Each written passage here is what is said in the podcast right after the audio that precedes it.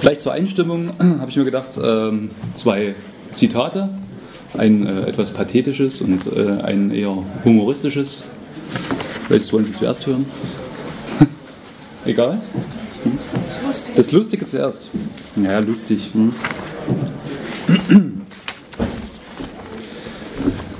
Antworte mir bitte aufrichtig, Gaja Ivanovna, ganz aufrichtig.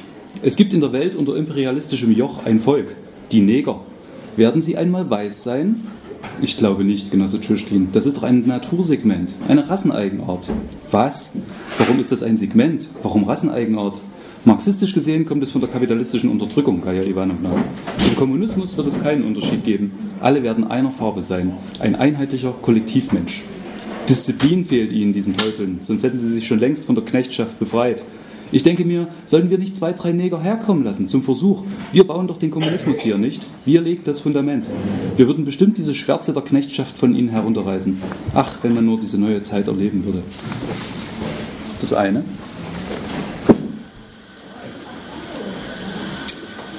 Wir werden nicht in jene elenden Höhen vorstoßen, welche Himmel genannt werden.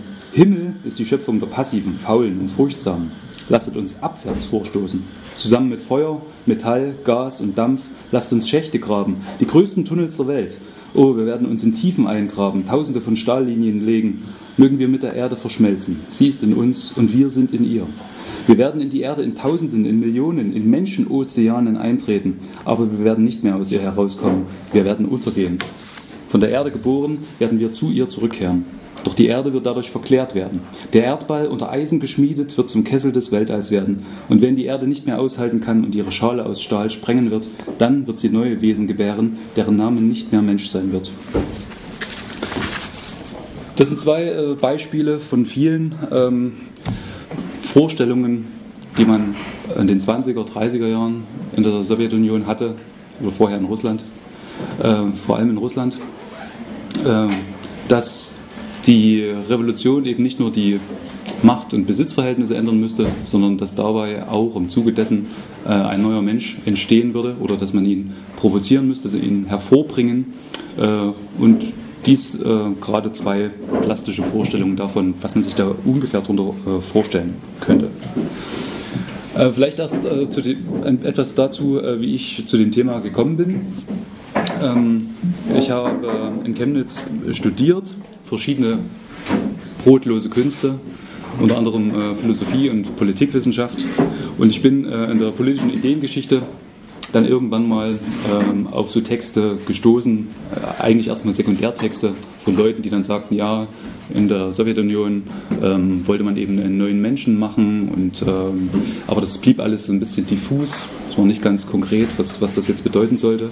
Äh, ich konnte damit dann auch nichts weiter anfangen. Ähm, es hat mich zwar interessiert, äh, aber ich habe dann später ein Hauptseminar besucht in der Philosophie, da ging es um pietistische Erbauungsliteratur. Also eigentlich ein ganz anderes Thema. Und äh, in diesen Erbauungsliteraturtexten tauchte dann auch der äh, Begriff neuer Mensch auf, also in einem ganz anderen Kontext. Äh, da wurde ich dann wieder hellhörig und dachte mir, na, ähm, ist das dasselbe? Ist das nur derselbe Begriff? Hängt das irgendwie zusammen? Oder, also dadurch war eigentlich erst dann mein Interesse geweckt. Ähm, ich selbst komme aus ja, leidlich äh, christlichem Hause, äh, bin also in der DDR in die Christenlehre gegangen, getauft und dann konfirmiert und so weiter.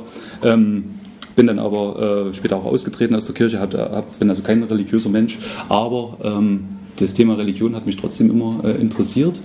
Es gibt ja da die beiden, gerade in der Linken, vielleicht die beiden Extremen, oder, oder in, überhaupt es gibt die beiden Extreme, wie soll man mit der Religion umgehen? Ähm, die Christen zum Beispiel selber ne, halten das natürlich für Wahrheit, während eine Extremposition ist, na, das ist Unsinn oder das ist ähm, Lüge, man muss sich das aus dem Kopf schlagen. Ähm, ich habe immer versucht, das zu verstehen, so eine vermittelte Position einzunehmen.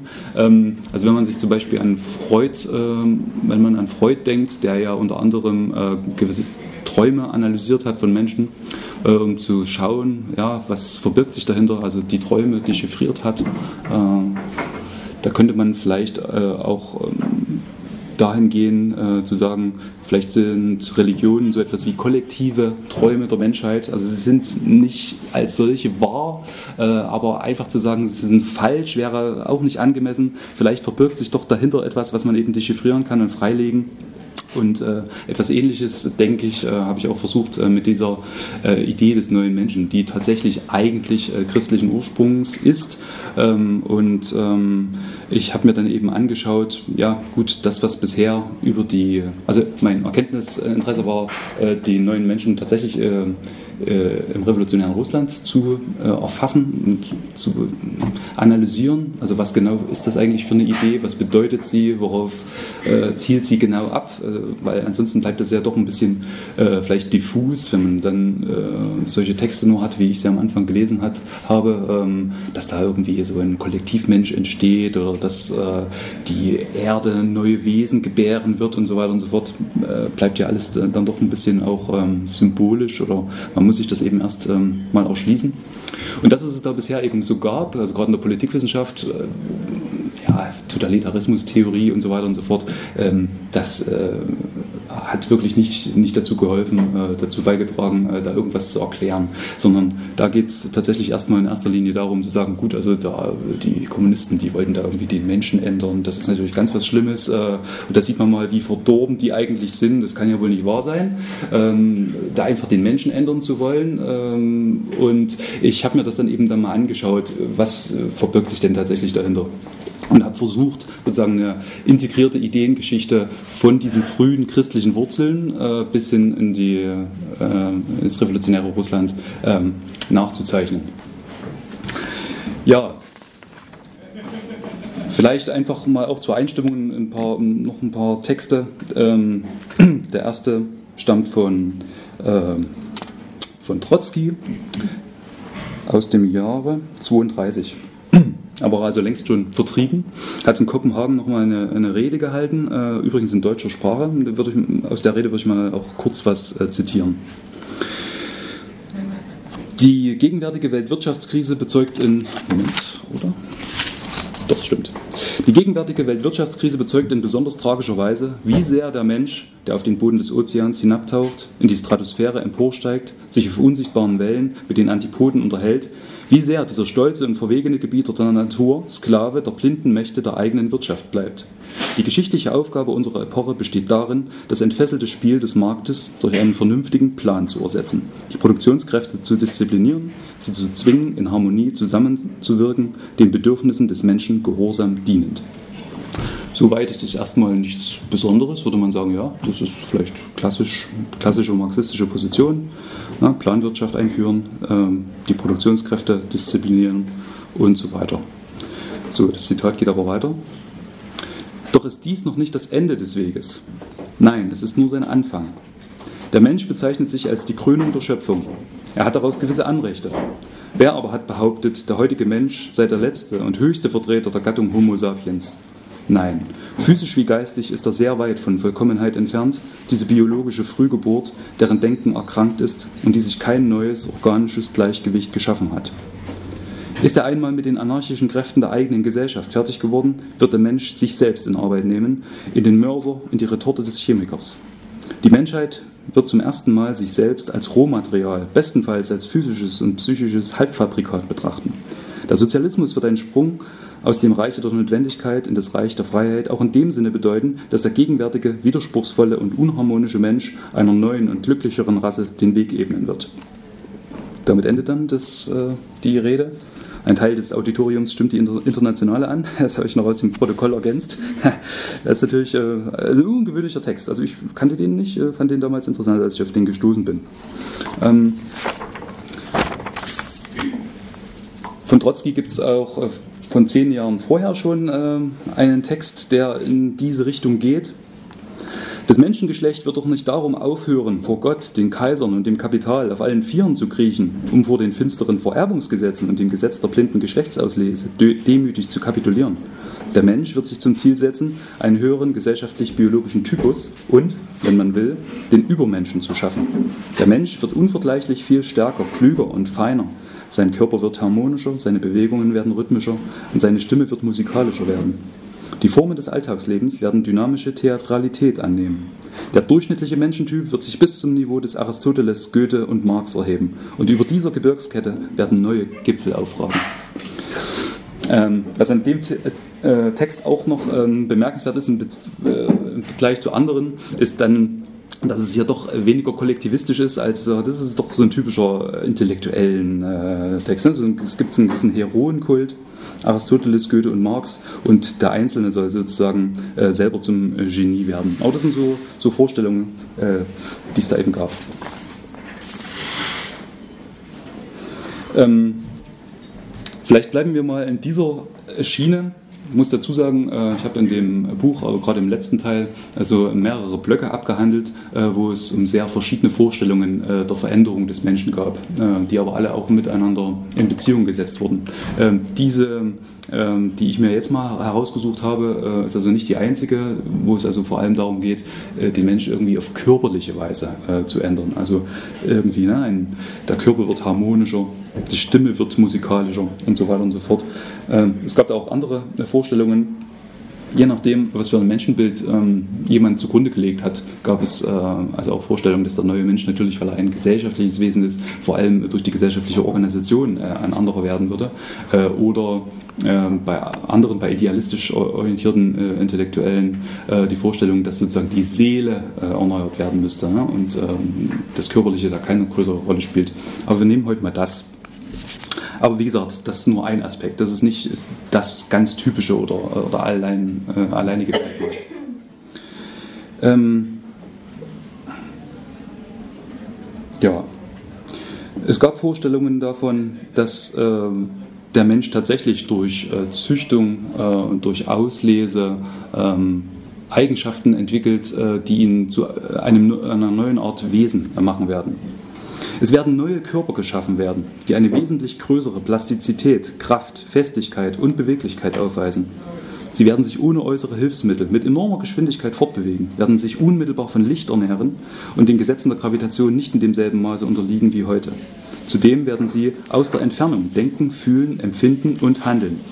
Also das heißt, aus der Entfernung denken, fühlen und handeln heißt, äh, die neuen Menschen werden sozusagen telekinetische und äh, telepathische Eigenschaften äh, haben.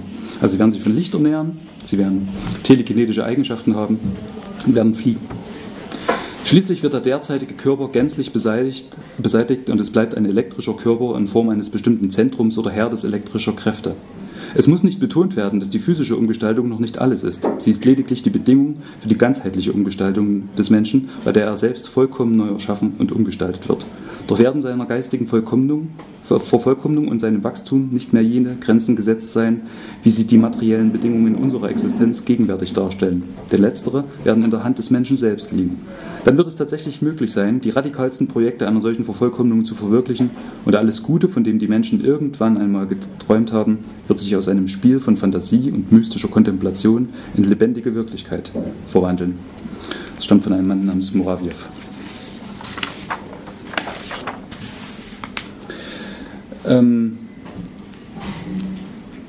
es gab tatsächlich ähm, einige äh, oder zu Beginn ähm, der Revolution bis zur äh, Festigung der Herrschaft Stalins äh, blühten nicht nur Kunst und Literatur auf, sondern tatsächlich auch, äh, es wurden wissenschaftliche Institute gegründet, äh, all, alle möglichen Geschichten. Und unter anderem wurde auch versucht, in, den frühen, in dem frühen technischen Stand, den man hatte, ähm, genetische Forschung zu betreiben. Ähm, ich gehe darauf auch ein bisschen ein, das würde jetzt zu weit führen, was es da genau gab, welche Institute und so weiter und so fort. Aber man hat tatsächlich angefangen, zuerst mal mit den, mit den Obstfliegenstämmen, also kennt man man vielleicht auch noch aus dem Biologieunterricht, ne? die Drosophila melanogaster, äh, die gemeine Obstfliege, die da vier Chromosomen hat, die eignet sich hervorragend, äh, um sozusagen ein äh, bisschen was über die äh, Genetik zu lernen. Und äh, ein amerikanischer Forscher, Forscher namens Muller hat damals Anfang der 20er die ersten Drosophila-Stämme mit definierten Stammbäumen in die Sowjetunion gegeben, war also selbst sozialistisch orientierter Mensch, der dann später auch in die Sowjetunion gewechselt ist. Äh, und man hat dort eben äh, versucht, ähm, genetische Forschung aufzubauen. erstmal allgemein, nicht in Bezug auf den Menschen, aber es spielt dann plötzlich eine Rolle, ja, was, was wollen wir denn mit dieser Forschung? Worauf soll es dann äh, hinauslaufen? Und da ging es dann doch schon bei einigen äh, dahin zu sagen, ja, letztendlich äh, wollen wir natürlich irgendwie den Menschen äh, genetisch äh, verbessern. Einer der sowjetischen Forscher, Dobrzhansky, ähm, nein, nein, falsch, Serebrowski war es diesmal, schrieb folgendes. Ist es etwa von geringerer Bedeutung zu erfassen, welche Anzahl dieser oder jener nützlicher oder schädlicher Gene in dieser Masse der Völker der UdSSR vorhanden ist und, und, was das Wichtigste ist, festzustellen, ob sich in der Erbmasse irgendwelche Prozesse vollziehen, die Anlass zu Hoffnung oder Besorgnis für unsere Wirtschaft und Kultur geben könnten? Wir wollten wir wollen ein klares Bild dessen geben, was die Bürger der UdSSR aus der Sicht der Kinetik sind. Wie viele von ihnen schwarzhaarig, rothaarig oder blond sind, wie viele, fünf oder sechs Finger haben, wie viele Epileptiker und Schizophrene, Bluter und Diabetiker darunter sind und wie die geografische Häufung und Verteilung jedes dieser Gene ist. Zählt man zusammen, welche Kraft und Zeit und Mittel freigesetzt würden, wenn es uns gelänge, die Bevölkerung unserer Sowjetunion von jeglichen Erbleiden zu reinigen, so könnte man wahrscheinlich ein fünf ein Fünfjahresplan soll in zweieinhalb Jahren erfüllen. Das war sozusagen auch noch, äh, ja, man kann darüber spekulieren, ob es darum wirklich ging oder ob es äh, sozusagen, äh, der ganz genau wusste, na gut, also ich, ich, muss natürlich auch mich ein bisschen den herrschenden Verhältnissen anpassen und wenn ich da sagen, in Aussicht stellen könnte, uh, Fünfjahresplan soll in zweieinhalb Jahren, vielleicht kriege ich da auch irgendwelche Gelder. Ist möglich, ja. Ähm, die Lösung des Problems, wie die Auslese in der menschlichen Gesellschaft zu organisieren sei, wird zweifellos nur im Sozialismus möglich. Nach der endgültigen Zerstörung der Familie, dem Übergang zur sozialistischen Erziehung und der Trennung von Liebe und Zeugung. Biologisch ist Liebe die Summe unbedingter und bedingter Reflexe und wird begleitet von der Fortpflanzung. Jedoch bei einer bewussten Einstellung zu dem Problem kann und muss die Zeugung von der Liebe bereits aus dem einen Grund getrennt sein, da die Liebe eine reine Privatangelegenheit der Liebenden ist, die Zeugung aber umso mehr erst im Sozialismus eine gesellschaftliche. Kinder sind notwendig zur Aufrechterhaltung und Entwicklung der Gesellschaft. Es werden gesunde, begabte und aktive Kinder benötigt und die Gesellschaft hat das Recht, auch in diesem Bereich der Produktion die Frage nach der Qualität der Erzeugnisse zu stellen. Ähm, das lief dann letztendlich darauf hinaus, noch ein Zitat von Vera Serebrowski, bei der immensen Spermaproduktion des Mannes und der ausgezeichneten modernen Technik der künstlichen Befruchtung können von einem hervorragenden und wertvollen Spender bis zu 1000 und sogar 10.000 Kinder gezeugt werden. Unter diesen Bedingungen wird die Selektion beim Menschen mit riesigen Schritten voranschreiten. Dann werden einzelne Frauen und ganze Kommunen nicht auf ihre Kinder stolz sein, sondern auf ihre Erfolge und Errungenschaften auf diesem zweifellos wunderbarsten Gebiet, dem Gebiet der Schöpfung neuer Menschen neuer Formen des Menschen.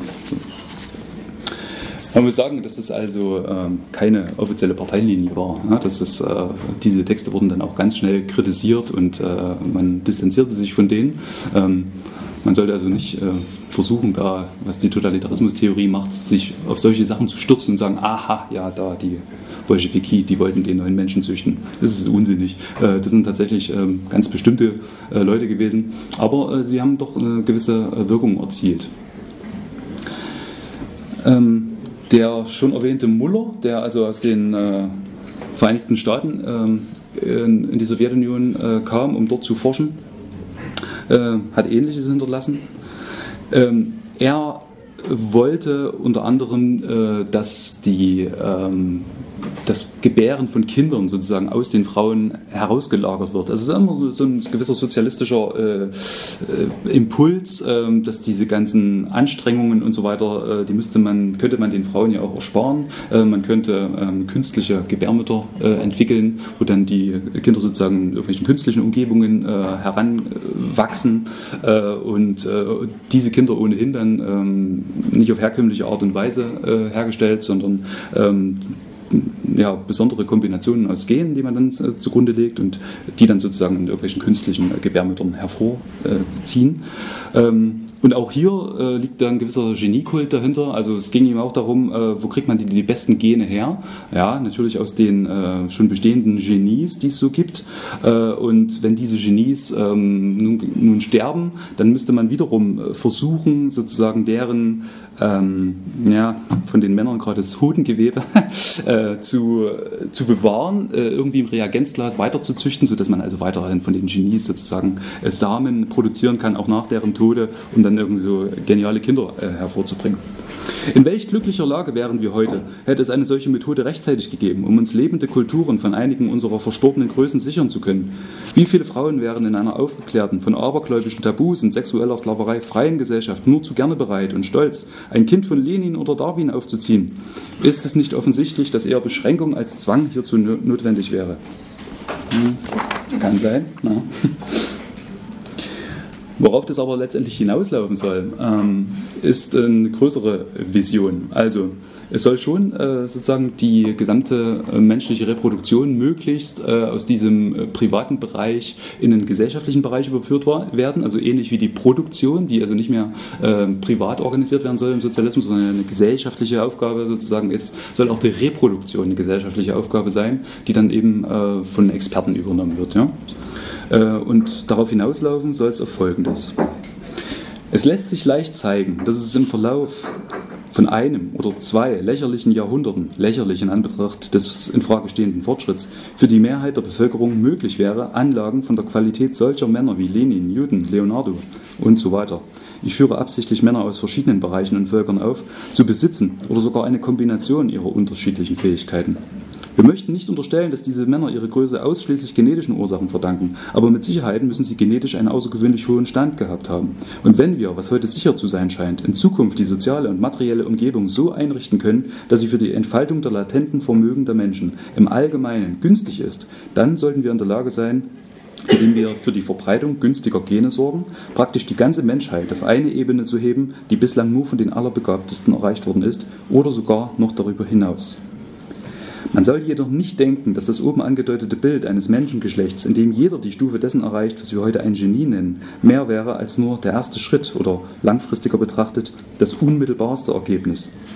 Wenn nun der Entwicklungsstrang durch natürliche Prozesse von der Amöbe bis hin zum Menschen fortgeschritten ist, also die Evolution, warum sollte es dann nicht möglich sein, dass nach Ablauf derselben Zeitspanne unsere Entwicklung unter der Anleitung unseres wachsenden Wissens und Könnens ebenso viel weiter über den Menschen hinausgegangen ist, wie der Mensch schon über die Amöbe hinausgegangen ist. In Zukunft wird sich das hervorragende Denken der Menschheit zwangsläufig auf Fragen der Evolution konzentrieren. Nicht auf die bisherige, sondern auf die kommende Evolution und auf die Ausarbeitung genetischer Methoden, eugenischer Ideale, ja auf die Entwicklung neuer Eigenschaften, Organe und biologischer Systeme, die dazu beitragen werden, den Nutzen das Glück und den Ruhm der gottähnlichen Wesen zu mehren, vor denen wir heutigen kränkelnden Kreaturen nur ein schwacher Abglanz sind. Und in dieser langen dritten Phase der Evolution wird das Leben bis zu den verborgenen Orten des großen Universums seines eigenen Wesens vordringen und mit Hilfe seiner ständig wachsenden Intelligenz und Kooperation sich selbst zu einer immer erhabeneren Kreatur ausformen, zu einem Wesen, neben dem die mythischen Götter der Vergangenheit mehr und mehr lächerlich wirken und das seine unglaublichen inneren Kräfte dem Riesen Goliath der Sonnen und Planeten entgegensetzt und sie zum Kampf herausfordert. Ja. Leute, schön pathetisch. Ne? Äh, die ähm, Formulierung Sonne und, den Sonnen und Planeten entgegensetzt und sie zum Kampf herausfordert, äh, nehme ich mal als Überleitung äh, zu einem weiteren äh, interessanten Fakt. Äh, vielleicht kennen einige von Ihnen äh, den Tsiolkovsky, also den Vater der äh, russischen Raumfahrt sozusagen. Es gibt ja auch, glaube ich, in Frankfurt noch eine Tsiolkovsky-Allee. Ähm, ein äh, ja, Autodidakt und Ingenieur, der schon lang vor der Revolution verschiedene Versuche angestellt hat, äh, einen Windkanal entwickelt. Äh, auf ihn geht auch zum Beispiel die Entwicklung der bis heute also gängigen äh, Flüssigtreibstoffrakete zurück. Er hat äh, sich dieses Prinzip ausgedacht und ähm, hat eben so immer getüftelt. Ne? Und äh, neben diesen ganzen Berechnungen, die er da angestellt hat, hat er aber eben auch eine, eine Fülle von kleinen utopischen Schriften verfasst, äh, die heute teilweise wieder zugänglich sind, ähm, in denen tatsächlich mal die Intention, äh, die dahinter steckt, also warum hat denn Tsiolkovsky sich dafür interessiert, äh, den in den Weltraum zu fliegen und so weiter, die dadurch etwas plastischer wird. Tsiolkovsky schreibt, die Vergangenheit ist ein schrittweiser Übergang von anorganischer zu toter organischer Materie, von toter organischer zu lebendiger organischer Materie, von lebendiger elementarer zu lebendiger komplexer Materie, das heißt vom Bakterium zum Menschen. Die Biologen haben das hinlänglich untersucht. Wenn wir von der toten zur belebten Materie, zum Bewusstsein, zum modernen geistigen und technischen Fortschritt gekommen sind, was wird dann erst in einer Million Jahren aus uns werden? Es entstehen sozialistische Ideale, die sich die Menschen aneignen. In einigen hundert Jahren werden sie schrittweise verwirklicht sein. Die Menschheit wird zu einem Ganzen verschmelzen und von einem einheitlich gewählten Verstand regiert werden. Je niedriger die Eigenschaften der Menschen sind, desto weniger räumt man ihnen die Möglichkeit der Vermehrung ein. Auf diese Weise verwandelt sich die Menschheit im Laufe von Jahrtausenden in eine vollkommene Rasse und erhebt sich im Vergleich zum heutigen Menschen so sehr wie letzterer im Vergleich zum Affen. Die physische Entwicklung wird darin bestehen, die Gesundheit zu steigern, die Lebensdauer zu erhöhen, die Schönheit des Körpers, die Vollkommenheit der Sinnesorgane und des Bewegungsapparates sowie die Fruchtbarkeit zu verbessern. Wohin das führen kann, ist schwer vorauszusagen. Vielleicht wird man nur noch auf eigenen Wunsch sterben. Die Qualen der Geburten des Todes werden allmählich von der Bildfläche verschwinden. Das Wohl wird darin bestehen, dass es nicht nur keine unvollkommenen Tiere, sondern auch keine unvollkommenen Menschen mehr gibt. Niedere Tiere und unvollkommene Menschen, etwa Krüppel, Verbrecher und so weiter, darf es absolut nicht geben, nirgends. Dennoch sorgt man sich um sie, sie werden geliebt, nur dürfen sie sich nicht vermehren. Sie sterben ohne Nachkommenschaft aus, still und glücklich und warten darauf, dass sie später in höheren Formen Gestalt annehmen. Also das ist eine Formulierung, also Tchaikovsky äh, glaubt an Reinkarnation unter anderem, also sein ganzes äh, Weltbild war äh, zusammengesetzt aus ganz verschiedenen, äh, oft auch nicht zusammenpassenden philosophischen und religiösen Versatzstücken und unter anderem meinte er aber auch, ähm, dass äh, sozusagen eine Art Geist oder Seele immer wiedergeboren wird in verschiedenen Formen. Und das Problem, äh, was er hatte, war wirklich, dass äh, sämtliche Seelen, die dann eventuell in Tieren wiedergeboren werden, äh, ja schrecklich leiden müssen unter diesem äh, schlimmen Schicksal. Äh, und äh, deshalb schlug er eben vor, dass also sämtliche Tiere äh, auszurotten seien. Also weltweit globale Desinfektionsprogramme, sämtliche Tiere müssen geschlachtet werden, stufenweise natürlich. Er selbst war schon Vegetarier, ähm, Bakterien, also alles, was irgendwie lebt und was unterhalb sozusagen des ähm, Entwicklungsstandes ist, den der Mensch schon einnimmt, muss erstmal beseitigt werden, damit, wenn der Mensch dann immer noch stirbt, also bloß eigentlich die Möglichkeit hat, in eine nächst höhere Inkarnationsform äh, sich sozusagen zu versetzen und nicht etwa als, als Schaf oder sowas äh, zurückzukommen. Ähm, Im weiteren äh, Schritt sollten dann auch alle ähm, Pflanzen äh, vernichtet werden, äh, nämlich dann, wenn der Mensch sich so weit entwickelt hatte, äh, sich äh, von, von Sonnenlicht zu ernähren. Dann braucht er sozusagen auch keine Pflanzen mehr und auch die sollten äh, vernichtet werden. Es gibt also so Vorstellungen von, dass man dann Orangerien einrichtet. Ähm, die äh, ganzen Fische, die es halt gibt in den Weltmeeren, äh, die umzubringen, äh, müsste man dadurch erreichen, dass man die äh, Ozeane trockenlegt und verkletschert äh, und äh, die gesamte Atmosphäre sollte verpestet werden, damit eben sämtliche Tiere sterben und nur in den Orangerien sozusagen die neuen Menschen übrig bleiben. ähm, Je vollkommener ein Wesen ist, desto stärker wird seine Vermehrung gewährleistet. Somit wird der Erdball in kurzer Zeit von gesunden, glücklichen Menschen bevölkert sein. Der Grad ihrer Vollkommenheit wird stetig wachsen. Dann wird niemand mehr fürchten müssen, blind, ohne Beine, taub, hässlich oder dumm oder aber als Wolf, Schaf, Pferd, Ratte oder ähnliches auf die Welt zu kommen. Ähm, Gleichzeitig äh, mit diesem äh, sozusagen Höherzüchtungsprojekt ähm, wird von Tsiolkovsky immer ähm, die Besiedlung des Weltraums eben vorangetrieben. Also die neuen Menschen ähm, sollen sich, weil man, man, muss sich das, ja, man muss in die Welt mal, man muss sich das so vorstellen.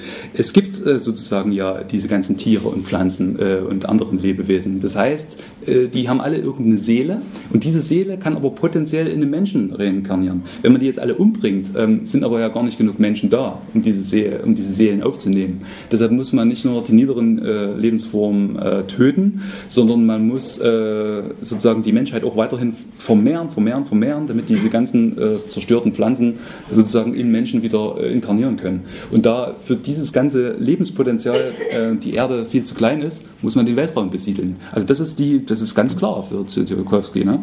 Also man muss den Weltraum besiedeln, muss fremde Planeten besiedeln, sich dort fortpflanzen, damit sozusagen die ähm, ganzen Geister äh, inkarnieren können. So, das steckt dahinter. Ähm, wenn das dann soweit ist, stellt er sich das ungefähr so vor. Gleichzeitig hat sich die Menschheit sowohl in jeder Beziehung optimiert als auch über das Sonnensystem ausgebreitet. Die Menschen besuchen ihre Planeten und deren Trabanten.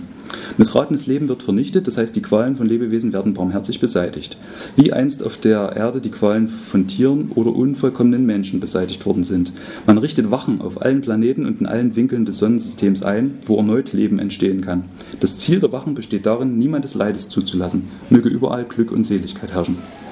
Das heißt, die, ähm, er hat dann immer noch Angst, dass sozusagen irgendwo in einem Winkel, wenn der eben äh, besiedelt ist äh, und die Planeten befördert, dass da irgendwie eine neue Urzelle irgendwo entstehen kann. Das muss von den Wachen also total unterbunden werden, sobald irgendwie eine, dann doch sich irgendwie neues, niederes Leben irgendwo von selbst äh, bildet, sofort ausrotten, ähm, weil äh, damit dann nichts schiefgehen kann. So. Die Menschheit hat sich dann bereits in einem solchen Maße vervollkommnet, dass eine weitere Vervollkommnung unmöglich ist. Tatsächlich ist eine Rasse entwickelt worden, die einzig und allein von Sonnenstrahlen leben kann. Ihnen genügt die Strahlenenergie der Sterne. Also es gibt dann auch Texte, wo ähm, davon ausgegangen wird, dass sozusagen evolutionär äh, den Menschen sozusagen ein, ein smaragdfarbenes Flügelpaar wächst, äh, so eine Art Sonnensegel, äh, mit denen sie dann Photosynthese betreiben können und sich dann ähm, durch den Weltraum bewegen. Ähm, diese Texte oder Ideen aufgreifend gab es dann ähm, eine Gruppe, die nannten sich Biokosmisten. Ähm, äh, und die haben das dann doch noch stärker äh, politisiert. Also gerade im, äh, das sind auch die Texte von Tsiolkovsky, die also vor der Revolution entstanden sind. Ähm, aber auch zur Revolution äh, dachten die dann eben, ah, jetzt ist es doch endlich soweit, jetzt können wir doch äh, auf diesen Weg weitergehen. Ähm, der Wortführer der Biokosmisten, Sviatogor, schrieb, ich glaube, das war sogar 1917, nein, 1921. Wir stehen vor großen Aufgaben. Daher verwerfen wir die gängigen Glaubenssätze und Ideen. Wir stellen fest, dass die Frage der Verwirklichung persönlicher Unsterblichkeit jetzt in vollem Umfang auf die Tagesordnung gehört. Es ist an der Zeit, die Unausweichlichkeit des natürlichen Todes zu beseitigen. Wir setzen auch den Sieg über den Raum auf die Tagesordnung. Wir sagen nicht Luftfahrt, das wäre viel zu wenig, sondern Raumfahrt. Und zum Raumschiff, gelenkt vom weisen Willen des kooperativen Biokosmisten, muss unsere Erde werden. Wir sind mehr, mehr als schockiert, dass die Erde wie eine Ziege am Strick des Hirten Sonne ewig ihre Kreisbahn zieht. Also es ist, ist ganz furchtbar. Ja? Also dass sozusagen äh, der, der Planet äh, immer noch äh, so, ohne dass der Mensch eingreifen kann, äh, sich bewegt. Äh, das muss also, das kann nicht so weitergehen. Ähm, es ist an der Zeit, der Erde einen anderen Weg vorzuschreiben. Und es wäre auch angebracht und an der Zeit, in den Lauf der anderen Planeten einzugreifen. Man fragt sich immer, warum eigentlich, aber äh, das immer, sollte auf jeden Fall gemacht werden. Die gesamte bisher bisherige Geschichte von den ersten Erscheinungsformen organischen Lebens auf Erden bis hin zu den bedeutenden Erschütterungen der letzten Jahre bildet eine Epoche. Das ist die Epoche des Todes und der Bagatellen. Wir jedoch beginnen eine große Ära, die Ära der Unsterblichkeit und Unendlichkeit. Also das ist ganz äh, natürlich auch mal erfrischend. Also äh, mit was für Forderungen da Menschen äh, ins politische Geschehen eingreifen. Ne? Also es wurde wirklich als politisches Programm formuliert. Ähm, wir müssen jetzt, wenn wir gerade in der Revolution sind, äh, also es geht also vor allem darum, jetzt äh, den Weltraum zu besiedeln, die persönliche, persönliche Unsterblichkeit zu verwirklichen. Also drunter machen wir es nicht. Ja? Das ist schon, ist schon interessant. Ähm, und was man an diesen Texten äh, vielleicht immer wieder sieht, ähm, dadurch bin ich dann auch äh, sozusagen auf die These gekommen, die sich dann in dem Titel Der kollektive Gott ja auch widerspiegelt. Ich äh, interpretiere den neuen Menschen, diese Idee des neuen Menschen, die sich in den verschiedenen Facetten und Spielarten eben zeigt in diesen Texten, äh, als Vergöttlichungsmotiv. Ähm, ich will das mal kurz erklären, was ich damit meine. Ähm, Vergöttlichungsmotiv heißt erstmal, dass äh, der Mensch vergöttlicht werden soll. Und zwar nicht in dem Sinne, dass er sich in irgendein Geistwesen verwandelt, das kommt natürlich teilweise äh, auch vor, sondern erstmal in dem Sinne, dass es gewisse Eigenschaften gibt, äh, die klassischerweise den Göttern oder Gott zugerechnet werden. Vor allem Unsterblichkeit und Schöpferkraft. Das sind Attribute, die nur die Götter haben. Äh, und es geht jetzt darum, dass auf irgendeine Art und Weise diese göttlichen Attribute äh, dem Menschen auch eigen werden können. Äh, dann wäre es sozusagen, dann könnte man von Vergöttlichung sprechen. Also wenn der Mensch sich genuin göttliche Eigenschaften wie Unsterblichkeit oder Schöpferkraft aneignen kann, dann vergöttlicht er sich. Und es ist speziell ein kooperatives Vergöttlichungsmotiv, was ich da erkenne im neuen Menschen. Ähm, kooperativ in dem Sinne, weil diese göttlichen Eigenschaften äh, nicht jeder Einzelne sich aneignen soll, obwohl jeder Einzelne auch davon profitiert, sondern es geht darum, äh, eine Vorstellung zu entwickeln, dass die Menschen durch Kooperation, dadurch, dass sie sich organisieren, dass sie irgendwie zusammengeschlossen werden, entweder kultisch, religiös, gesellschaftlich, politisch, ähm, sozusagen miteinander einen großen Körper äh, äh erlangen, der dann sozusagen quasi als Synergieeffekt ähm, über göttliche Eigenschaften verfügt. Also die Menschen schließen sich in ihrer Sterblichkeit und in ihrer, ähm, ja, in ihrer Schwachheit zusammen und durch diesen Zusammenschluss entsteht etwas, äh, was dann Eigenschaften hat, die eigentlich göttliche Eigenschaften sind. Unsterblichkeit. Also der neue Mensch als äh, kooperatives Vergöttlichungsmotiv.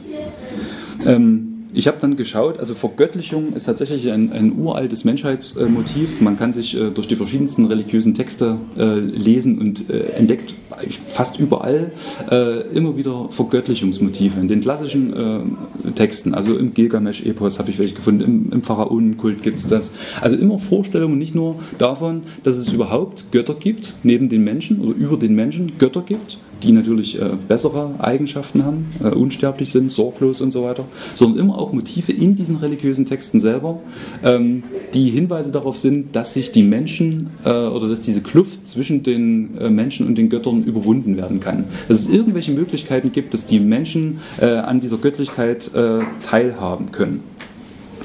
Ähm, und dieses Motiv gibt es äh, tatsächlich aber auch im Christentum. Also man würde das vielleicht gar nicht so äh, vermuten äh, auf den ersten Blick, aber tatsächlich sowohl in den beiden, in den beiden Wurzeln, die dem äh, Christentum religiös zugrunde liegen. Also äh, einerseits ist das Judentum, andererseits ähm, die griechischen Mysterienkulte, äh, gibt es in beiden Bereichen äh, Hinweise darauf, dass eine Vergöttlichung möglich ist. Im Judentum, äh, wenn Sie sich äh, ans erste Buch Mose äh, vielleicht erinnern oder daran denken, ähm, der Sündenfall, wo also die Schlange schon sagt, ihr werdet sein wie Gott deutet schon darauf hin. Äh, auch ganz interessant, wenn man, sich, wenn man sich das mal wirklich durchliest, weshalb dann die Menschen aus dem Paradies äh, vertrieben werden. Äh, Gott sagt selbst, siehe, äh, Adam ist geworden wie unser einer und weiß, was gut und böse ist. Jetzt, dass er aber nicht äh, ausstrecke seine Hand und greife nach dem Baum des Lebens und esse und lebe ewiglich, will ich sie vertreiben. Also das heißt, auch Gott bestätigt schon, ah ja, also sind, sind teilweise sind sie schon göttlich geworden. Sie wissen jetzt, was gut und böse ist. Ähm, und äh, der Weg zu dem Baum des Lebens, der muss ihnen jetzt aber zusätzlich zum äh, Baum der Erkenntnis versperrt werden. Äh, und ähm, sie werden aus dem Paradies geworfen, äh, um den Weg zum Baum des Lebens zu versperren. Also es gibt scheinbar die Möglichkeit der Vergöttlichung äh, und das äh, Verwerfliche ist eigentlich nur, dass äh, die Menschen äh, versucht haben, selber äh, göttlich zu werden und ohne Gott. Aber die Möglichkeit an sich besteht. Und bei den griechischen Mysterienkulten ist es noch viel greifbarer. Also es gibt im klassischen Heroismus in der griechischen Antike gibt es zahlreiche Beispiele, wie aus, meistens aus Heroen, also denen selbst schon ein gewisser göttlicher Erbanteil eigen war, weil sie eben von Göttern abstanden, wie diese Heroen wiederum durch die Gunst der Götter ähm, vergöttlicht werden konnten. Und, und im Christentum selbst äh, gibt es diese Vorstellung eben auch im frühen Christentum. Ähm, ich habe da äh, oder vielleicht noch, noch einen Schritt zurück. Ähm, der Begriff des neuen Menschen selbst ähm, stammt eigentlich aus dem republikanischen Rom. Äh, der Begriff des Homo novus äh, bedeutet da eigentlich jemanden, der selbst äh, nicht aus einer Patrizierfamilie stammte, also nicht zum Adel sozusagen gehörte, ähm, und der aber durch eigene Anstrengung, weil er besondere militärische Tüchtigkeit aufwies oder rhetorische Fähigkeiten, der deshalb in den, doch in den Senat gelangt war und sozusagen ja, geadelt wurde, äh, würde man vielleicht heute sagen. Die wurden als Homo novus, also als neue Menschen äh, bezeichnet, oft äh, etwas abschätzig, so als Emporkömmlinge, als Parvenus. Aber diesen Begriff gab es da. Äh, Cicero zum Beispiel war ein, ein Homo novus. Und ähm, Paulus äh, nimmt jetzt diesen Begriff äh, des Römischen Reichs, diesen politischen Begriff, äh, und verwendet ihn zwei, dreimal in seinen Schriften, also dann im, im Neuen Testament, und deutet ihn religiös um. Äh, für, für Paulus ist der neue Mensch eben nicht mehr der, der sozusagen einen sozialen Aufstieg geschafft hat, sondern jemand, der einen, äh, ja, einen, irgendwie einen religiösen, einen transzendenten äh, Aufstieg geschafft hat, der sich also in eine höhere spirituelle Form sozusagen verwandelt hat das sozusagen zum Begriff. Und diese, diese Vorstellung des Vergöttlichungsmotivs äh, wird jetzt äh, mit, mit, dieser, äh, mit dieser Vorstellung des Homo Novus verbunden. Ähm, es gibt also in den, in den Texten der, der, der Kirchenväter, also äh, die ersten vier Jahrhunderte nach Christus, äh, zahlreiche äh, Hinweise darauf, dass äh, das Motiv, dass sozusagen der, das Ziel des Christentums es ist, ähm, den Menschen zu vergöttlichen. Gibt es mehrere, mehrere Beispiele. Ähm, ich kann auch mal eins vorlesen, zum Beispiel von Hippolytus von Rom. Also ich habe alles Beispiele genommen, nicht von irgendwelchen Heretikern, äh, sondern tatsächlich von rechtgläubigen bis heute kanonisierten Kirchenvätern, ja? also der, der katholischen Kirche zum Beispiel auch. Hippolytus von Rom auch, Kirchenvater der katholischen Kirche. Der Hölle wirst du entfliehen, wenn du über den wahren Gott unterrichtet bist. Ja, du wirst einen unsterblichen Leib und zugleich eine unzerstörbare Seele haben und wirst das Himmelreich erwerben, der du in deinem Erdenleben den himmlischen König kennengelernt hast. Du wirst ein Vertrauter Gottes und Miterbe Christi, der nicht mehr Begierlichkeiten, Leidenschaften und Krankheiten unterworfen ist. Du wirst Gott.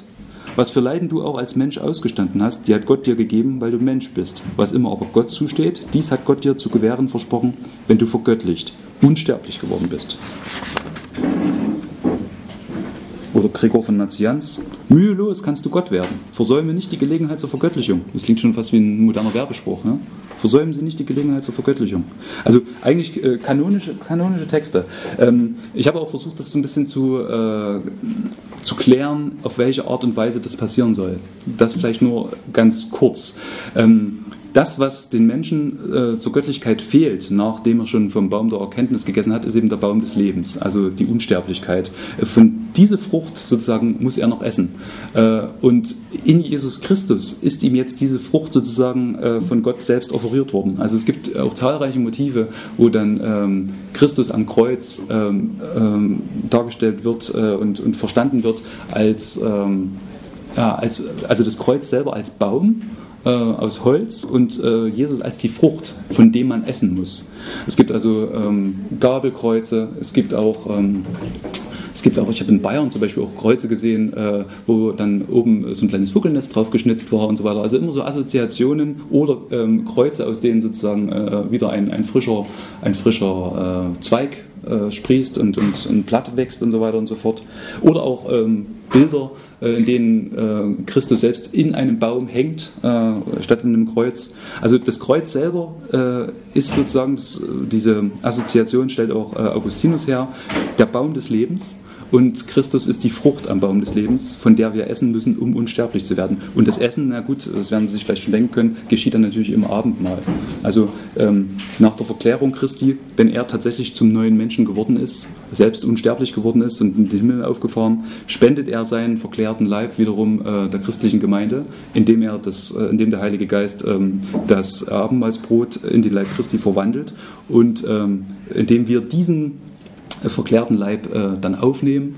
Äh, und das stellt man sich dann teilweise auch überraschenderweise ganz äh, stofflich vor. Äh, es gibt also da Texte von Kirchenvätern, in denen gesagt wird, ja, äh, wenn wir normales Brot normalen Wein essen, äh, dann wissen wir schon, ähm, ja, das wird irgendwie in unseren Körper verbaut. Also die, die wissen schon, wenn uns die Haare wachsen, dann daher, weil wir irgendwas gegessen haben. Ne? Unsere Zellen sozusagen, es findet halt ein Stoffwechsel statt. Und dieses normale Brot und der normale Wein ähm, sind aber selbst vergänglich, verweslich, werden deshalb wieder, immer wieder in unseren Körper verbaut, der dadurch zwar erneuert wird, aber selber immer sterblich bleibt. Wenn wir jetzt aber dieses unverwesliche und unvergängliche äh, Fleisch Christi zu uns nehmen und das äh, wird in unseren Körper verbaut, dann werden wir sozusagen nach und nach ähm, auch unvergänglich, weil jede einzelne Zelle so nach und nach eben äh, durch eine Verklärte ersetzt wird, ja, so ungefähr. Also indem wir praktisch äh, den Leib Christi, der unvergänglich ist, essen, ähm, können wir selbst äh, unvergänglich werden. Ähm, ganz kurz äh, kam es dann dazu, äh, ich erkläre das dann noch äh, genauer im Buch, dass diese Tradition, dieses Verständnis von Christentum äh, sich aufgespalten hat. Also 1054 das äh, morgenländische Schisma, ähm, wo sich die orthodoxe Ostkirche und die katholische Westkirche voneinander getrennt haben. Äh, das römische Christentum und das byzantinische Christentum äh, sind verschiedene Wege gegangen ab einem bestimmten Zeitpunkt. Ähm, und unter anderem hat sich auch äh, diese Idee äh, dann sozusagen ähm, aufgespalten. Im Westen hat sich eine, unter Augustinus eine konservative oder restaurative Rechtfertigungslehre durchgesetzt, die, wenn sie überhaupt vom neuen Menschen gesprochen haben, äh, den neuen Menschen als etwas ähm, Restauratives gesehen haben, also als etwas, äh, was eine Wiederherstellung eines früheren Zustandes. Also der Mensch sozusagen, äh, bevor vom Baum der Erkenntnis gegessen hat, dieser uralte Adam, der sei eigentlich der neue Mensch. Es ist eigentlich kein neuer Mensch. Das ist sozusagen so ein restauratives Verständnis. Während die Ostkirche dann doch stärker auf die, in, in einem progressiven Verständnis geblieben ist, äh, zu sagen, nein, es geht nicht darum, Christus soll uns nicht zurückführen äh, auf einen Zustand, wie er schon mal war, sondern er soll uns tatsächlich in einen höheren Zustand überführen. Das, es geht also nicht um Rechtfertigung, sondern um Vergöttlichung, Theosis. Im Westen äh, ist die Kirche aus verschiedenen Gründen eben bei dieser restaurativen äh, Vorstellung gelandet. Ähm, es gab dann aber äh, in der Moderne ähm, oder vorher schon haben, haben sich diese ursprüngliche Auffassung immer kleinere sektiererische Gruppen zum Beispiel äh, zum, ähm, wieder angenommen. Also es gab immer äh, irgendwelche Mystiker, die dieses ursprüngliche Verständnis ähm, äh, formuliert haben, äh, weil es eben von der eigentlichen, von der Großkirche ähm, ja, stiefmütterlich behandelt wurde. Und in der Moderne selbst dann könnte man von einer ähm, säkularen Reformulierung sprechen. Also es gab einfach säkulare Kräfte, die dieses äh, verschütt gegangene Motiv äh, aufgegriffen haben. Im deutschen Idealismus oder wenn man an Nietzsche denkt, Nietzsches Übermensch ist auch, äh, gehört auch in diese Linie. Also die Westkirche hat es äh, sein gelassen oder hat dieses Verständnis äh, in ein restauratives Verständnis ähm, überführt äh, und es wurde deshalb im Westen säkular reformuliert. Kurz gesagt, ähm, springen wir jetzt mal ins 19. Jahrhundert. Im, oder im 18. Jahrhundert äh, in Russland hat ja ähm, Peter der Große sozusagen schon eine Verwestlichung der Gesellschaft äh, begonnen und durchgeführt und dabei entstand ähm, die russische Intelligenz ja. Also im 19. Jahrhundert gab es so eine städtische äh, eine neue soziale Gruppe, könnte man sagen, die Intelligenz ja, die sehr westlich geprägt war. Ähm, und äh, meine These geht eigentlich in die Richtung, dass ich sage, im 19. Jahrhundert hat die äh, russische Intelligenz ja äh, versucht, einerseits die russischen Traditionen und in Bezug auf die, auf das, die Idee des neuen Menschen heißt es eben, ähm, die, äh, diese progressive Vorstellung des neuen Menschen als einer Vergöttlichung einerseits und andererseits äh, diese, äh, die westlichen Gedanken, ähm, den deutschen Idealismus, die deutsche Philosophie, der französische äh, Sozialismus miteinander zu vereinbaren. Man hat also äh, die, den westlichen Einfluss gehabt und die äh, orthodoxen Traditionen und hat versucht, das miteinander zu vereinbaren. Das ist sozusagen das, was die Intelligenz ja geleistet hat in Bezug auf den, den neuen Menschen. Ich gehe da auf verschiedene Leute ein, wie die tatsächlich diese verschiedenen, mittlerweile getrennten Ideen, diese säkulare Vorstellung und diese ursprünglich christliche wieder versucht haben, ähm, unter einen Hut zu bekommen. Unter anderem ähm, was ich ganz interessant fand, äh, die Entdeckung äh, war Wladimir äh, Solovyov, ein Religionsphilosoph, der 1900 gestorben ist, also Ende des, Ende des, 19, Ende des, ja, Ende des 19. Jahrhunderts gelebt hat. Ähm, und der hat das versucht äh, unter einen Hut zu bringen, ungefähr kurz skizziert in folgender Art und Weise. Er sagte, ja, Evolution, das, da ist was dran, das können wir nicht leugnen. Also es scheint sich tatsächlich niedere Formen zu höheren Formen entwickelt zu haben. Äh, der Mensch scheint irgendwie vom Affen abzustammen. Wie können wir das jetzt mit, der, mit, der, mit unserem kirchlichen Verständnis äh, äh, in Einklang bringen? Und er schlägt, kurz gesagt, eigentlich vor, zu sagen, ja, die Evolution als Schöpfungshandeln Gottes zu, ver, ähm, zu verstehen, dass Gott eben in der Evolution schöpft äh, und aus dem Affen sozusagen den Menschen gemacht hat. Äh, und auch da soll sozusagen die letzte Stufe noch ausstehen. Also so wie sich der Mensch vom Affen unterscheidet, äh, so soll sich etwas Neues wiederum vom Menschen unterscheidet, was Solovjov die Gottmenschheit nennt. Äh, ähm, die, die, die, die Gottmenschheit soll also etwas sein, was auch evolutionär, aber dann auch geistig äh, sozusagen aus dem Menschen selber und aus der menschlichen Gesellschaft sich entwickelt und diese neue Entwicklungsstufe, auf die alles zuläuft und die sozusagen von ähm, Christus eingeleitet wurde, äh, die ja, eignet, also die unterscheidet sich vom, vom, vom, vom Menschen unter anderem darin, dass äh, er jetzt eben unsterblich sein soll. Soloviev schreibt, es ist dem Menschen natürlich, besser und mehr sein zu wollen, als er in Wirklichkeit ist. Es ist ihm natürlich, zum Ideal des Übermenschen zu streben. Wenn er dies in Wahrheit will, so kann er es auch. Und wenn er es kann, so soll er es auch. Und auch die ganze Geschichte spricht ja nur von dem einen, wie der Kollektivmensch besser und mehr wird, als er ist, indem er über seine ihm jeweils gegebene Wirklichkeit hinauswächst, sie fortdrängt in die Vergangenheit während er das in die Gegenwart einführt, was noch kurz zuvor etwas der Wirklichkeit entgegengesetztes war. Ein Traum, ein subjektives Ideal, eine Utopie. Wenn dem aber so ist, so folgt, dass der Übermensch vor allem und im Besonderen Besieger des Todes sein muss. Der befreite Befreier der Menschheit von jenen wesentlichen Bedingungen, die den Tod unumgänglich machen und folglich der Erfüller jener Bedingungen, unter denen es möglich ist, entweder überhaupt nicht zu sterben oder aber zwar zu sterben, doch danach aufzuerstehen zum ewigen Leben. Eine kühne Aufgabe, aber der Kühne ist nicht allein, mit ihm ist der Gott, der über ihn herrscht.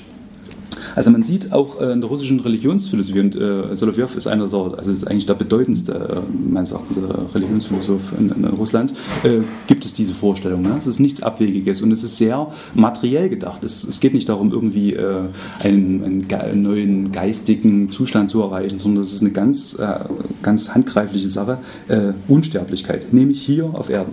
Ja.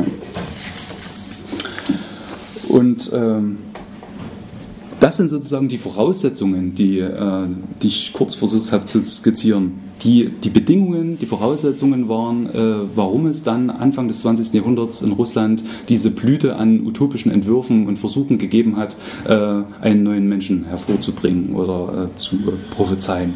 Ähm, als plötzlich alles möglich wurde, als die Gesellschaft im Umbruch war, äh, kamen diese äh, Ideen auf und ähm, diese, diesen, diesen Hintergrund muss man meines Erachtens eben bedenken. Das hat mit, ähm, mit sozusagen äh, dem Import äh, des Marxismus ähm, nach Russland überhaupt nichts zu tun. Lenin hat sich von solchen äh, Fantasien immer distanziert, er konnte damit nichts, damit nichts anfangen. Äh, tatsächlich ist der Hintergrund dieser Ideenfülle äh, eigentlich dieser, den ich versucht habe zu skizzieren. Ähm, vielleicht noch ein, ein Beispiel. Ja, ähm, vielleicht kennen einige von Ihnen noch den, äh, den ähm, Roman Zement von Gladkow. Ähm, der von Heiner Müller unter anderem auch äh, dann äh, als fürs Theater umgearbeitet wurde. Äh, da finden sich zum Beispiel so Motive, ähm, die ganz klar, also religiös äh, konnotiert sind. Also ich versuche das einfach mal ein bisschen ähm, bildhaft zu machen. Da, da, da, sagt ein, lässt eine der Figuren sagen, wenn ich bei den Maschinen bin, auch vielleicht noch kurz, es geht in Zement darum, dass sozusagen ein Zementwerk äh, eingerichtet wird. Es ja, liegt nach dem Bürgerkrieg, liegt es brach äh, und äh, jetzt soll sozusagen dieses Werk wieder aufgebaut werden und das soll dann äh, Zement produzieren. Da müssen vor allem eben Dieselmotoren ähm, äh, wieder, wieder in Gang gesetzt werden und so weiter und so fort. Und das wird dann am Schluss, äh, wird das, das Werk dann eingeweiht. Und der Ingenieur, der äh, die ganze Zeit eben äh, in dem, äh, in dem verwaisten Zementwerk war, sagt, wenn ich bei den Maschinen bin, werde ich selber zur Maschine. Geht ihr alle zum Teufel mit eurer Politik. Schlagt euch, haut euch die Schädel ein, ertrinkt in Blut, hol, hol euch der Teufel, das geht mich nichts an. Für mich gibt es nur eins, die Maschinen und ich, wir sollen wie eine Seele sein. Und weiter, jeden Tag kam Gleb in das Maschinenhaus und wurde dort sofort ein anderer. Diese strenge und junge Musik des Metalls und der gleichmäßige, ruhige Glanz in dem warmen Geruch von Öl und Nafta brachten die Seele mächtig und weich wieder in ihr Gleichgewicht.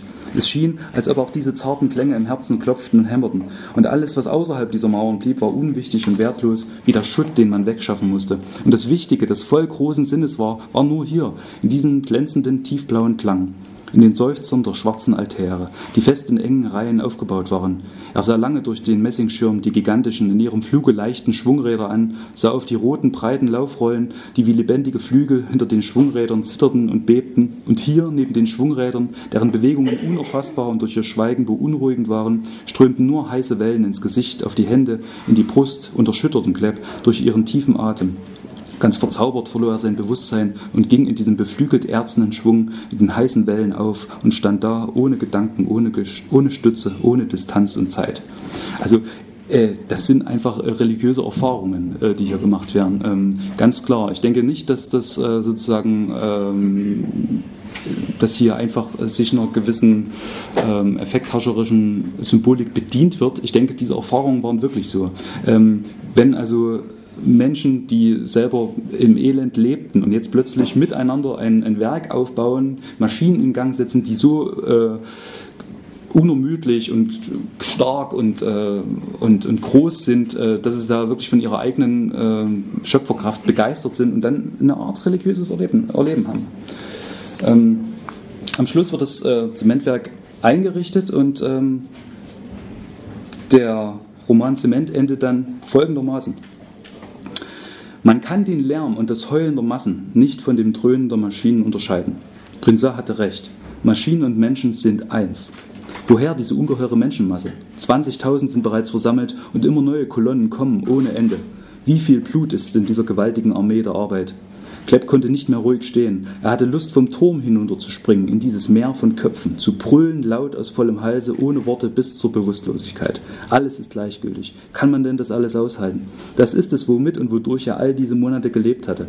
Hier sind sie, hier ist alles in einer Kraft vereint. Was bedeutet sein Leben? Ist es doch nur ein Stäubchen in diesem Ozean menschlicher Leben? Er hat keine Worte, hat kein Leben außerhalb dieser dröhnenden Massen.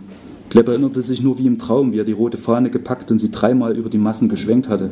Und im metallenen Brüllen stöhnten alle Berge auf einmal auf und tolle Wirbel erschütterten die Luft. Sirenen heulten, eine, zwei, drei, heulten gleichzeitig in verschiedenen Tonarten, zerrissen das Trommelfell. Und es schien, als ob nicht Sirenen heulten, sondern die Berge, die Felsen, die Massen, die Werkbauten und Schlote. Und mit den Sirenen heulten und dröhnten auch die unzähligen Massen. Sie tanzten dort unten unter dem Turm, auf den Felsen, auf den Bergabhängen und wie feurige Flügel flatterten die Fahnen und die Orchester klangen wie Glocken. Also, das ist religiöses Erleben. Ähm, ich überspringe mal noch ein bisschen was, um zum Ende vielleicht zu kommen, aber vielleicht noch doch auf Gorki eingehend. Ähm, ich habe zwei kurze Kapitelchen über äh, Maxim Gorki äh, drin, weil äh, Gorki sozusagen in seinem Leben zwei Phasen, was den neuen Menschen betrifft, hat. Einmal diese Gottbildnerphase, ähm, wo es äh, ihm tatsächlich darum geht, ähm, die Menschen sollen miteinander einen Gott bilden, also tatsächlich im klassischen Sinne neuer Mensch äh, etwas äh, machen, etwas erschaffen, was dann über sie selbst hinausgeht. Und die zweite Phase, wo er das dann sein lässt, viele Motive, aber weiterhin unter anderen Gesichtspunkten Punkten äh, neu oder neu formuliert äh, weiter bedient, nämlich indem er, wenn er dann wieder zurückkommt, äh, die Industrialisierungspolitik Stalins unterstützt. Am Anfang aus seinem Roman Die Beichte da geht es tatsächlich darum, dass irgendein also ein Gottsucher, ja, also jemand, der, der auf, der, auf der Suche ist nach dem Sinn und, und äh, ist erst bei, bei in religiösen Kreisen unterwegs und lernt dann aber jemanden kennen, der sagt, nee, die sozialistische Bewegung, die ist es, da musst du dich mal umtun, dort entsteht ein neuer Gott. Und er äh, geht dann in so eine äh, Industriestadt äh, und äh, schließt sich den Sozialisten an und wird dann sozusagen bekehrt und äh, erlebt dann, was tatsächlich diese, diese Gottwerdung in der in, in, Russland bedeutet.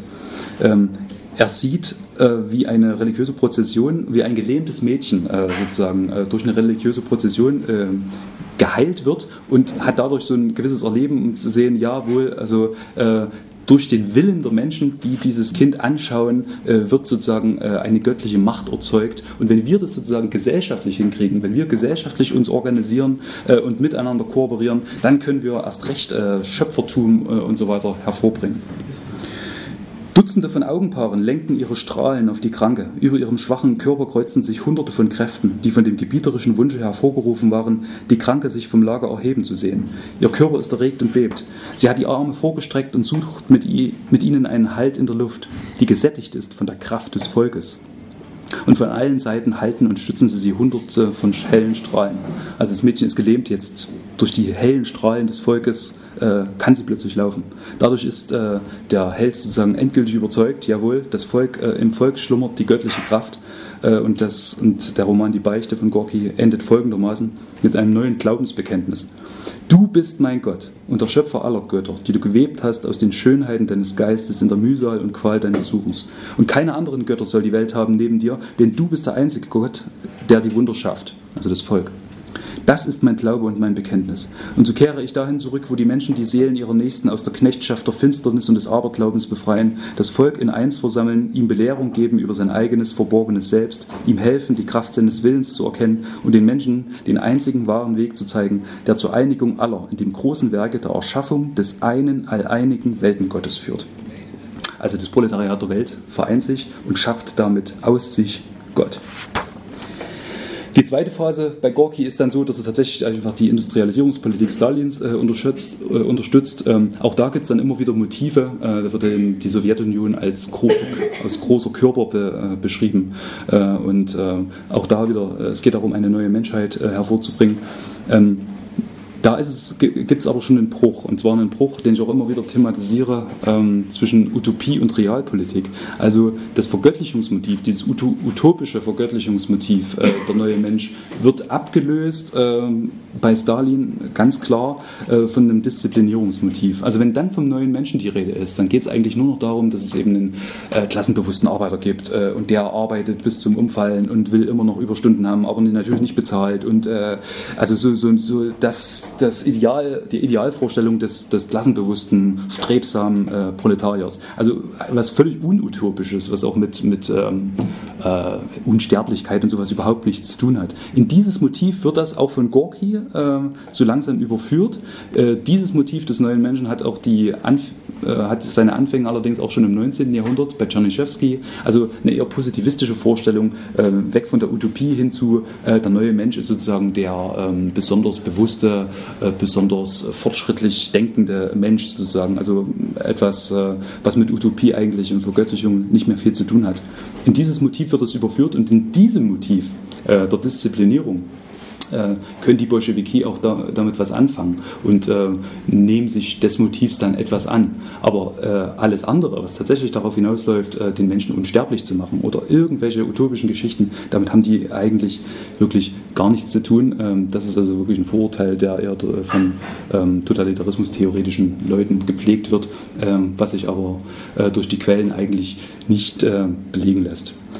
Das ist sozusagen im Schnelldurchgang ähm, meine, äh, die These meines Buchs gewesen. Also nochmal zusammengefasst, der neue Mensch, ein Motiv, äh, äh, das nicht erst in der Revolution auftauchte, sondern das eine sehr lange Geschichte hat, im Christentum wurzelt und von der Bedeutung her meines Erachtens zu interpretieren ist eben als ein Motiv des Zusammenschlusses von Menschen. Deshalb der neue Mensch auch ganz oft tatsächlich als Gattungsbegriff im Singular nicht die neuen Menschen, sondern der neue Mensch soll auch stehen. Also als Vorstellung eines Kollektivwesens, äh, zu dem sich alle zusammenschließen, kultisch oder politisch äh, und, und äh, was dann ähm, sozusagen Eigenschaften aufweisen wird, die früher den Göttern äh, zustanden. Unsterblichkeit und Schöpferkraft. Danke.